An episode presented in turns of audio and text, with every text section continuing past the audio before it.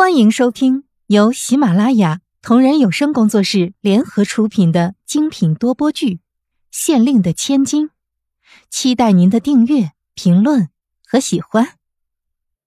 第四十一章：欲擒故纵。慕容菲菲回头看见这个单纯的小姑娘，因为自己的不得宠如此关心，不由得有些感动。其他妃子怎么对她，那倒还是在其次。最主要的是，王爷会趁他失宠时的机会，借别人的手谋害他。到时候自己在宫中一无皇上的宠爱作为支撑，二无有实力的人替自己撑腰，那时候就是死也不会有多少人注意得到吧。慕容菲菲想到这里，决定打起精神。今晚出去赴宴，看看皇上对他到底还有没有留恋之情。天瑶，给我拿出我上次穿的那件粉色纱裙出来。今晚上我要穿上它去赴宴。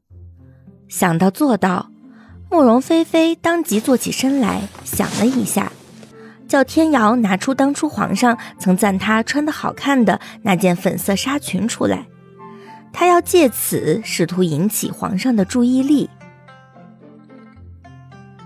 他不能容许自己因为失宠而被害，那样的话也太冤枉了些。而且王爷这个坏人还没死，他绝对不能死得比他早。天瑶听见慕容菲菲终于决定去赴宴，高兴的眼泪都来不及擦干，就去张罗着给她找衣服去了。对于他们奴婢来说，主子好就是他们好。而且慕容菲菲一直以来都是对下人很好，完全没有架子的，每个下人都是非常的喜欢她。不多时，夜幕已经降临了，御花园里的百花宴也已经即将开席，而慕容菲菲却还是没有动身前去赴宴的意思。天瑶焦急地坐在门口，不停地张望着在里屋躺着的慕容菲菲。慕容菲菲看见天瑶的样子，不觉好笑的问道：“ 你是想催我赶紧起来去赴宴吗？”天瑶听见后，连忙低下头回应道：“奴婢不敢，奴婢只是觉得现在去赴宴的话，时间刚刚好。为什么主子还不去呢？”慕容菲菲坐起身来说道：“我现在去的话，皇上还没来。”那么，只要我不是主动找到他眼前，他或许都不会注意到我。而我要是能在皇上入席后再前去，到时候假装给皇上请罪，皇上就能注意到我了。明白了吗？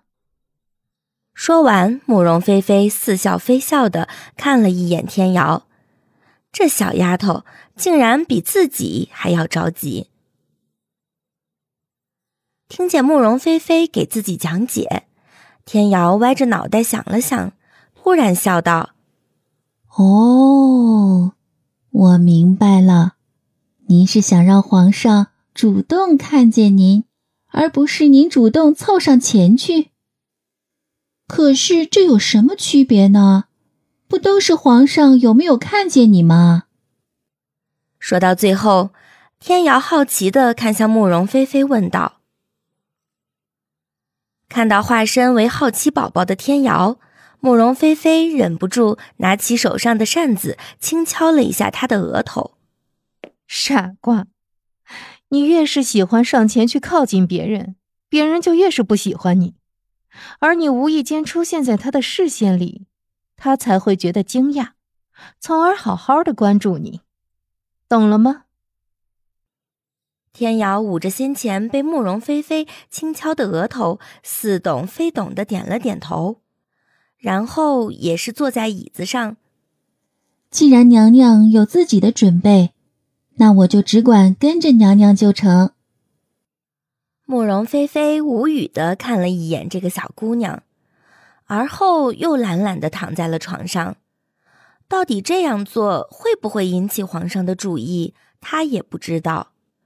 只是直觉告诉他，这样做可能会有效果。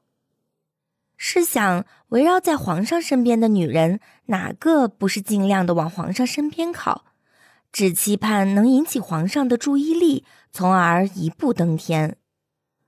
但是皇上见惯了这样的女人，所以慕容菲菲打算走一条不寻常的道路，那就是开始淡视皇上，但自己却又不能消失在皇上的视线里。这在二十一世纪的叫法叫做欲擒故纵。以往慕容菲菲并没有试过，但是现在她必须要尝试一下了。夜色逐渐降临，慕容菲菲侧耳听了一下御花园传来的音乐，在心里大概的猜测现在皇上是否来临了。大约过了一刻钟左右。慕容菲菲叫天瑶伺候自己前往赴宴。不得不说，皇家的排场真是大，光是一个简简单单的百花宴，皇后就摆了几十桌酒菜。慕容菲菲特意穿了那件粉色纱裙，只轻微化了个淡妆，头发也是简单的挽了个髻，但是越发显得她如出水芙蓉般清纯。不染灰尘。